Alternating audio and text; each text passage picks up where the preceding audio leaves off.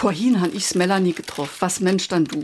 Die Altfrau Jung ist aber im Pflegeheim und ihr Kinder, der du von morgens bis abends nur jammere, weil das so deier wär. Das kann ich mir vorstellen. Für die Altfrau Jung muss es bestimmt auch das Beste vom Beste sind. Die war doch immer schon so etepetete. Das ist bestimmt so Luxus-Seniore-Residenz, wo die jetzt hucke tut. Das glaub ich ah, so wie die immer gemacht hat. Und der ihr Kinder, die braucht eigentlich gar nicht zu jammere. Die ganze Familie ist doch gut betucht. SR3. Warum wir so reden. Wie man schwätze. Gut betucht sein heißt so viel wie wohlhabend oder finanziell abgesichert sein. Sowie Begüterte über ausreichend Güter verfügen und bemittelte Menschen über genügend Geldmittel verfügen, sollte man glauben, dass Betuchte entsprechend in feines und teures Tuch gewandert sind. Aber weit gefehlt.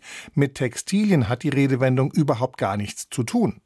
Der Ausdruck ist seit dem 17. Jahrhundert bekannt und stammt eigentlich aus dem Jiddischen. Batua bedeutet dort so viel wie vertrauensvoll oder sicher.